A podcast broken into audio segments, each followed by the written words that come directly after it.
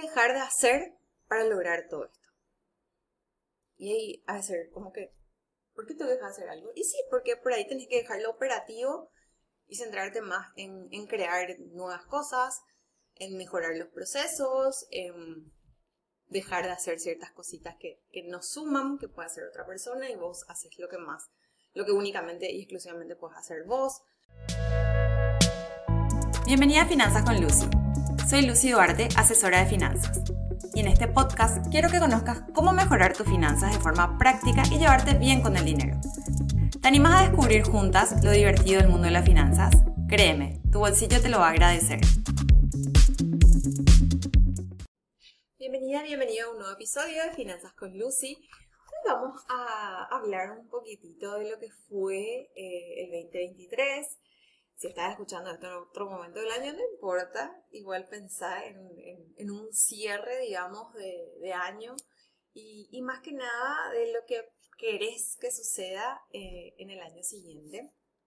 Más que nada este episodio está inspirado en, poder tener eh, como que una idea más clara de lo que queremos y que podamos enfocarnos porque solamente ocupándonos de las cosas es que van a ir pasando, ya sea cualquier objetivo personal que tengas, ya sea cualquier objetivo de finanzas, laboral, lo que fuera, eh, necesitas poner foco y hacer una organización, tener una planificación, proyectar los números. es parte del show tener todo esto organizado y más que nada porque la vida de repente no, nos pone en, situaciones, en posiciones donde nos saca de, nuestro, de, nuestro, de nuestra vida diaria, nos, nos llena de imprevistos.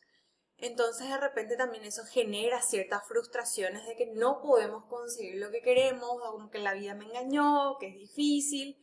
Y, y realmente no creo que sea así sino más que nada eh, van a ir pasando cosas a lo largo de un año que no vamos a poder controlar.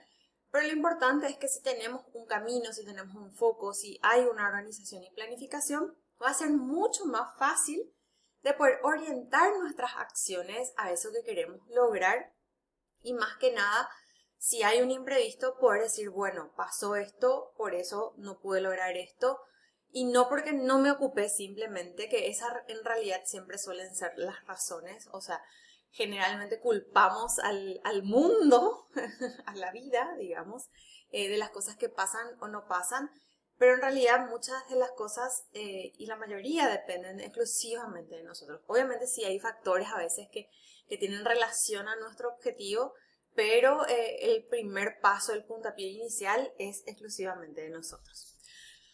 Bueno, hoy especialmente quiero hacer como un, como un cierre de año mío, eh, varios aprendizajes que tuve.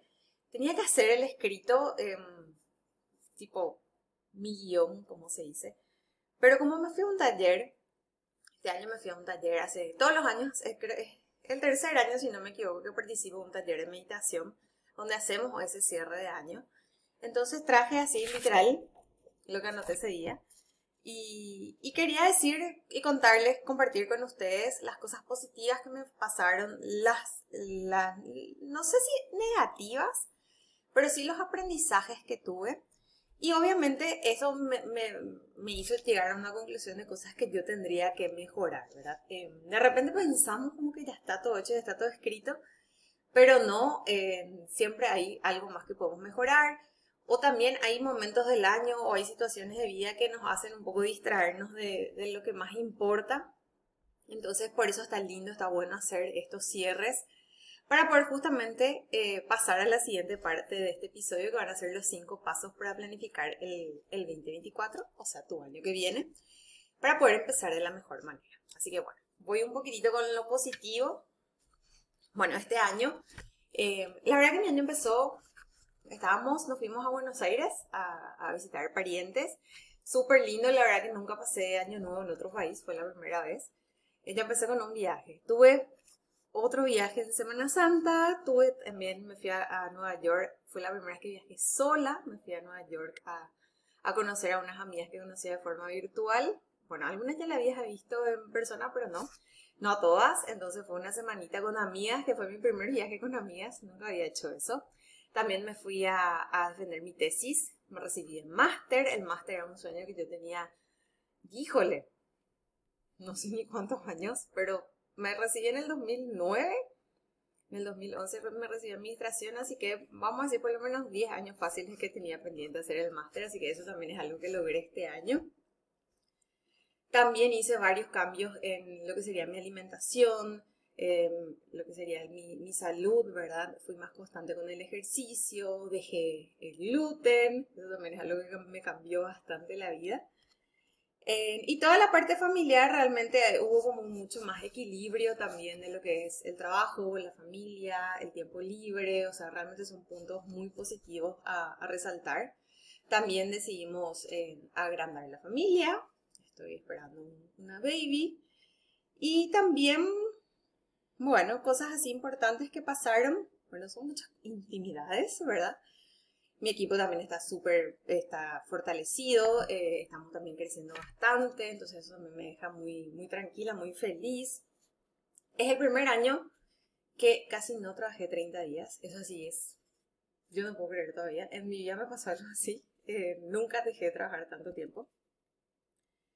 Y también em, tuve eh, episodios, digamos, de, de sanación con, con historias, con, con, el pasado, con, con, heridas, digamos, que estaban ahí latentes que, que nunca llegué a cerrar. Y como aprendizajes, em, nos pasaron muchas cosas este año, pero voy a pasar directamente ya a, a, lo que sería mejorar, porque finalmente son las grandes conclusiones que saqué de, de todo lo que vivimos este año que lo más importante yo creo que me dejó como primer aprendizaje sería el tema de las prioridades. Qué importante es priorizar lo que queremos, los objetivos que tenemos, las formas que queremos hacer las cosas, porque tanto nos guiamos en lo que deberíamos hacer, en que así tiene que ser o así hace la persona al lado o la otra persona, y no tanto en lo que nosotros queremos. Entonces ahí está donde me di cuenta que es muy importante tener mis propias prioridades y en base a eso ir ordenando y equilibrando lo que sería mi vida laboral, mi vida familiar, mi vida personal, etcétera, etcétera. También la organización me di cuenta que a pesar de que soy una persona muy, pero muy organizada, eh, siento que siempre hay algo más que puedo mejorar, que puedo, eh, digamos, em, optimizar capaz sería eh, también reconocer un poquitito esos momentos. Este año también aprendí lo que sería el tema de, los ciclos, las lunas y todo eso. Entonces es muy interesante cómo podemos organizarnos también en base a las energías que tenemos. Entonces eso también me dio un, gran aprendizaje. Ese es mi segundo aprendizaje realmente muy interesante entonces así tampoco me estoy cargando o me estoy sobrecargando. Por ahí hay momentos donde mi energía está más baja. Así que eso fue un gran aprendizaje este año. El tercer aprendizaje es delegar. Y la verdad que yo delego bastante, eh, pero como tengo varias unidades de negocio, entonces ahí es donde me estoy dando cuenta que tengo que reorganizar algunas cositas para poder delegar más, también eh, delegar más en lo que sería uno de mis negocios que es exclusivamente el de finanzas, el que, el que tiene que ver con este podcast exclusivamente. Em, también estoy empezando, como estoy empezando a crecer, estoy empezando a crear una estructura también como tengo en los otros negocios para que pueda eh, crecer y no depender 100% de mí. Entonces, eso también es uno de los aprendizajes de este año. Y, más que nada, yo siempre trato de, hablar de lo que sería armar equipo, eh, organizarnos con, con, otras personas, tercerizar servicios. Y eso siempre va a depender del tamaño del negocio. Cuando estamos iniciando, generalmente hacemos todo solas, después estamos contratando alguno que otros servicios. Pero después llega un momento donde por ahí sí ya tenemos que tener más personas fijas, eh, por ahí ya tareas que, que me doy cuenta que son demasiado operativas, ya no hacerlas yo misma etcétera, etcétera. O sea, este, realmente es un proceso que yo ya lo viví anteriormente con, con, el estudio contable, que es mi otra unidad de negocios. Entonces ahora me di cuenta que este año eh, es algo que quiero priorizar para lo que sería mi tercera unidad de negocios, que es finanzas. Bueno, y por último, el cuarto aprendizaje, que es muy importante también, em, tener estos momentos sola, de, calma, de reflexión, de momentos conmigo misma, eh, que es algo que sin querer por ahí se daban, pero el hecho de haber viajado sola este año, que viajé dos veces sola, me di cuenta que es muy importante porque estoy tan, creo que podría hablar en plural, estamos tan metidos en el día a día, en lo operativo, en las tareas, en cumplir, en llegar, en todo, que de repente no nos enfocamos en, en no sé, potenciar de por ahí en lo que somos más buenas, porque no, no podemos poner, eh, es difícil concentrarse en un momento donde estamos haciendo un millón de cosas, entonces esos momentos de calma, de reflexión son súper, súper importantes para justamente poder potenciarnos más, para poder generar más eh, ideas, desarrollar lo que nosotros, a lo que nosotros nos dedicamos, diseñar nuevos productos. Entonces, todos esos momentos de calma siento que son los que, los que más hacen que podamos tipo pensar y tener ideas y ordenar también un poco las ideas porque em, esa es la única manera también de poder encontrar este, justamente lo positivo, lo negativo, los aprendizajes, eso lo, lo, que queremos mejorar, tomándonos este tiempo. Así que me parece que es algo que voy a implementar también el año que viene. No sé si me voy a volver a ir varias semanas sola, pero por lo menos eh, tener esos momentos de, de calma, de reflexión, que me ayudaron bastante. Y otro, o sea, la verdad que no sería un punto a mejorar, pero sí este año también eh, reconocí y me di cuenta que eh, me encanta fusionar todo lo que es el, negocio en sí de finanzas, o sea, toda la proyección, o sea, los números, sinceramente me encantan, me fascinan. Pero me doy cuenta de la importancia de esa organización y planificación y estrategia detrás de los números justamente para poder eh, cumplir nuestros sueños, para poder lograr esos números que queremos tener. Entonces fue así como que, wow, qué genial, porque me di cuenta que yo fusiono mucho la parte laboral y la parte personal. Entonces, eh, es como que el negocio y la vida, o sea, el negocio de la vida y, también nuestro propio negocio, entonces fue algo que, descubrí este año que, que me encanta. Eso no sería un aprendizaje, pero ya que estamos y está anotado, le estoy contando.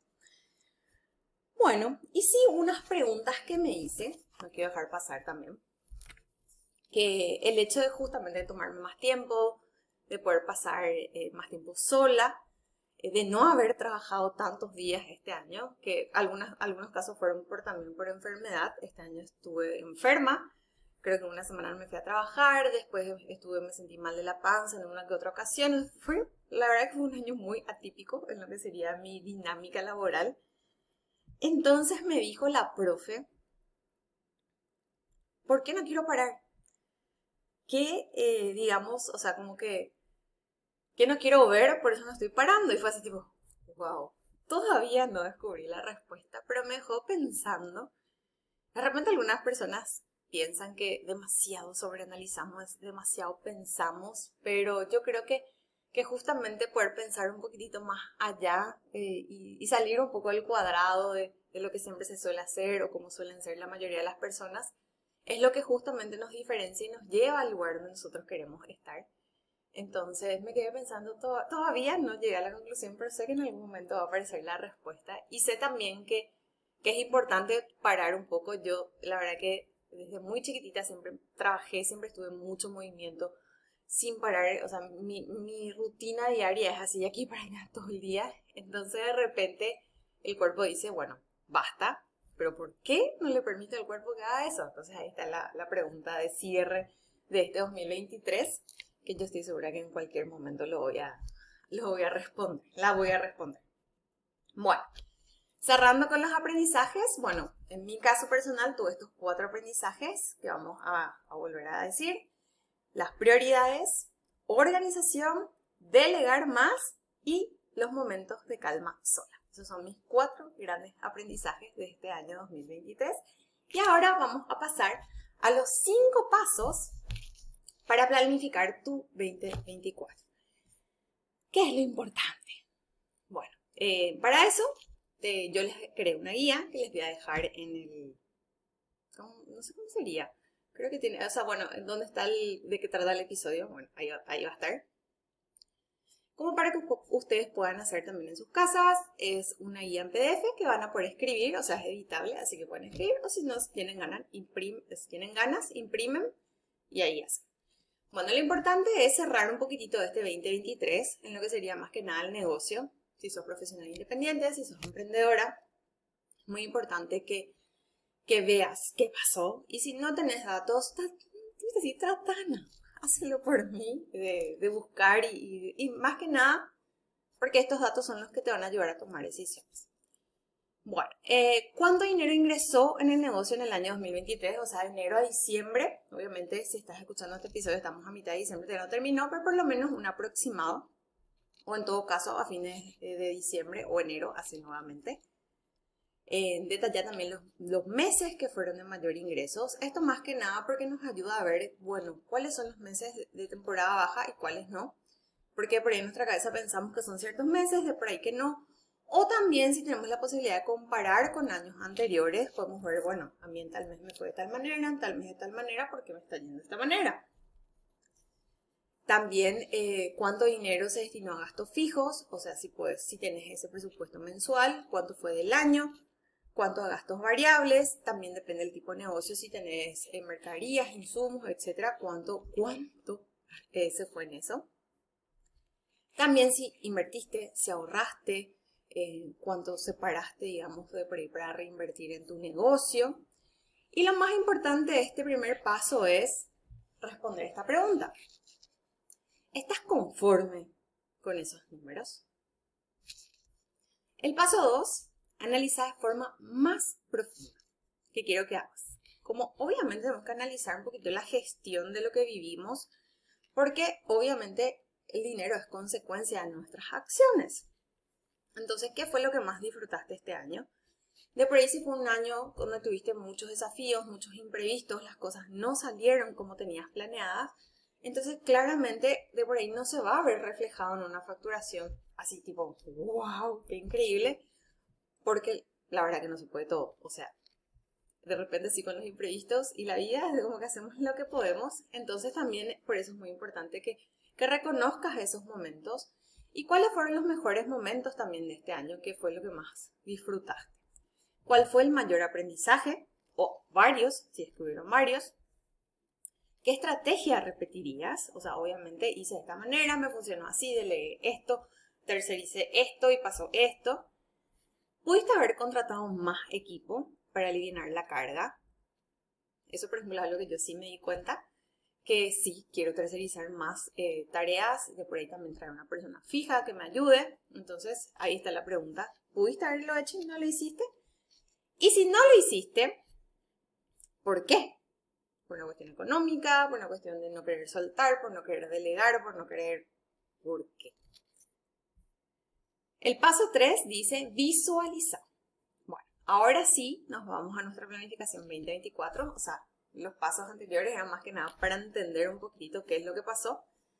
Entonces vamos a poner, em, o sea, vamos a visualizar, vamos a crear en nuestra mente, ¿verdad? Eh, ¿Qué te gustaría disfrutar en el 2024? Si por ahí, no sé, tiempo, familia, amigos, etc. En mi caso personal me gustaría tener mucha tranquilidad, como voy a ser mamá el año que viene, o sea, en el 2024. Entonces me gustaría poder disponer más de mi tiempo, no tener que ir a trabajar todos los días. No sé si lo voy a lograr, voy a intentar, o por lo menos eh, tener menos carga, que sean, no sé si menos responsabilidades, porque difícilmente puedo dejar de, estar, de ser responsable de mis propios negocios, pero sí por ahí que no caiga en mí toda la presión, en vista que me gustaría un año más tranquilo. ¿Qué momentos me gustaría repetir? De por ahí algunos viajes, logros, eh, o momentos que me gustaría vivir también, de por ahí cumplir algún sueño pendiente, hacer algún viaje, algún estudio, algún máster, lo que fuera, de qué te querés sentir orgullosa. Yo me quisiera sentir orgullosa de haberme dado tiempo libre. Wow, parece re difícil, o sea, fácil capaz para algunos, pero para mí es re difícil. ¿Cómo querés que sea la relación con vos misma, tu familia, amigas, trabajo? O sea, querés que estar, no sé, como que todo en equilibrio, que se pueda tomarme el tiempo para esto, días para esto, hacer esto en, en tales momentos, etc. ¿Y dónde te gustaría poner más energía?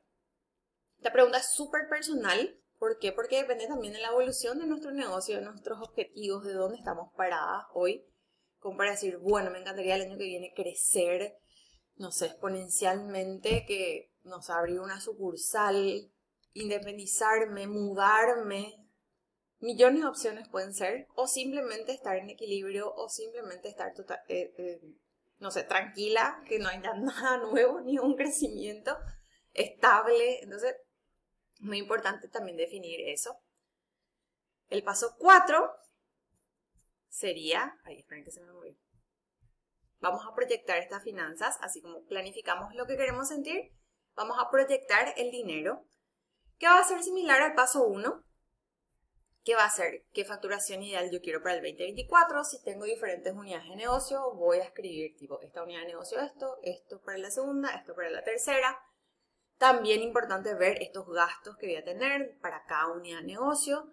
Eh, si va a haber alguno nuevo, por ejemplo, si voy a contratar a una persona más, obviamente voy a tener un salario más. O si voy a tercerizar algún nuevo servicio, voy a más, eh, más o menos calcular por lo menos cuánto va a ser eh, ese, ese nuevo pago que voy a tener que hacer.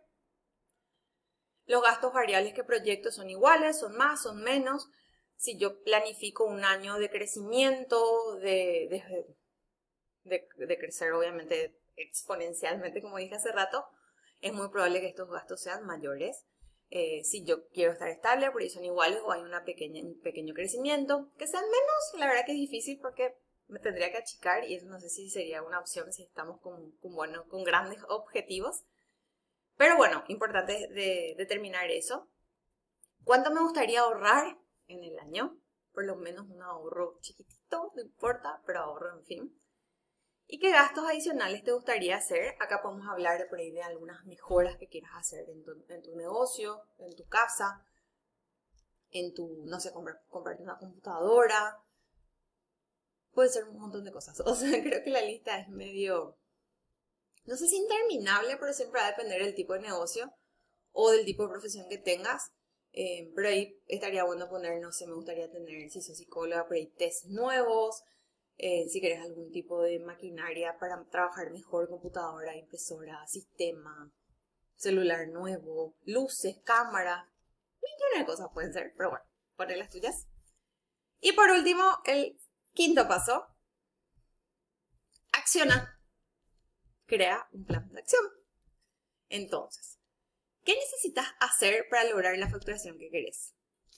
¿Qué tengo que hacer? Contratar más personas, eh, llegar a más lugares, ¿qué hay que hacer? Más publicidad, mejorar mi promoción, mejorar, no sé, tener un catálogo, por ahí no tengo, tener una reunión mensual con mi equipo, hacer cierres semanales que hoy no estoy haciendo, tener un sistema, no sé, ¿qué puede ser? Y cada acción, cada gestión administrativa, estoy segura que sí o sí va a repercutir en tus finanzas, así que por eso las nombro. ¿Qué tenés que hacer para que tus gastos no sobrepasen tu presupuesto? Ponerte metas de venta, conocer cuáles son esos costos para que justamente no tengas un desfasaje financiero. ¿Qué te ayudará a lograr los ahorros que querés? Acá de repente suele ser simplemente hacer el ahorro, que es tipo, no es muy complicado pero eso puede ser, eh, digamos, una simple razón. Y otra puede ser, obviamente, que yo no tengo claridad con mis finanzas, no tengo claridad con mi facturación, con mis gastos, no tengo claridad con mis gastos personales, se me mezcla todo, no tengo idea, entonces obviamente es mucho más difícil. ¿Qué necesitas para lograr lo que visualizas en el paso 3? Vengamos al paso 3. Bueno, en el paso atrás hablamos de que me gustaría disfrutar, que me gustaría repetir o vivir, de que me quiero sentir orgullosa, cómo quiero que sea la relación conmigo, con, mis, con las personas de mi alrededor y dónde me gustaría poner más energía. Así que, ¿qué necesito para, o sea, lograr eso que yo visualicé en ese paso? Y por último, ¿qué tenés que dejar de hacer para lograr todo esto? Y ahí hacer como que, ¿por qué te dejas hacer algo? Y sí, porque por ahí tenés que dejarlo operativo y centrarte más en, crear nuevas cosas, en mejorar los procesos, en dejar de hacer ciertas cositas que, que no suman, que puede hacer otra persona y vos haces lo que más, lo que únicamente y exclusivamente puedes hacer vos. Entonces, em, pueden ser un montón de cosas también, pero bueno, les voy tirando ideas, te voy tirando ideas para que, puedas encontrar lo que, lo que corresponde a tu caso. Pero más que nada, yo creo que en esta pregunta eh, hay que darnos cuenta de qué tengo que hacer yo también para poder crecer. Si yo quiero crecer, ¿qué tengo que hacer? ¿Qué tengo que soltar? ¿Qué tengo que soltar y qué me tengo que permitir? Así que con estos cinco pasos, bueno, terminamos. Eh, la idea es que te, que te planifiques para este 2024 y que estos pasos te ayuden a enfocarte y que tus finanzas sean lo que vos realmente querés. Conociendo tu realidad financiera, visualizando lo que querés, entendiendo qué tenés que hacer para que justamente puedas lograr esa planificación y esa proyección que querés. Y mientras más planifiques las acciones, vas a estar mucho, mucho más cerca de tus sueños y con esa vida de tranquilidad que creo que todos queremos. Así que te comparto también una hoja de ruta en esta, en esta misma guía para que puedas hacer como un resumen de cada objetivo, puedes imprimir, pegar por todo, toda tu casa, por donde sea, por toda la oficina, para que los objetivos se vayan cumpliendo, porque como te dije al inicio, sos vos la persona que tiene que cumplir esos objetivos. Obviamente sí, hay factores externos, pero la mayoría de, los pasos van a ser siempre, eh, van a ser tu responsabilidad y también, también va a ser tu responsabilidad hacerle seguimiento. Así que bueno, me despido. Este es el, único, el último episodio de este año. Em, espero que puedas tomarte también el tiempo de hacer todo lo positivo, todos los aprendizajes y todas las mejoras que reconociste este año para que el año que viene sea un año increíble. Gracias por estar del otro lado. Nos reencontramos en el próximo episodio. Si quieres recibir más info, anotate a mi lista de mails ingresando a mi web www.lucianaduarte.com, Luciana con 12, y seguime en las redes sociales.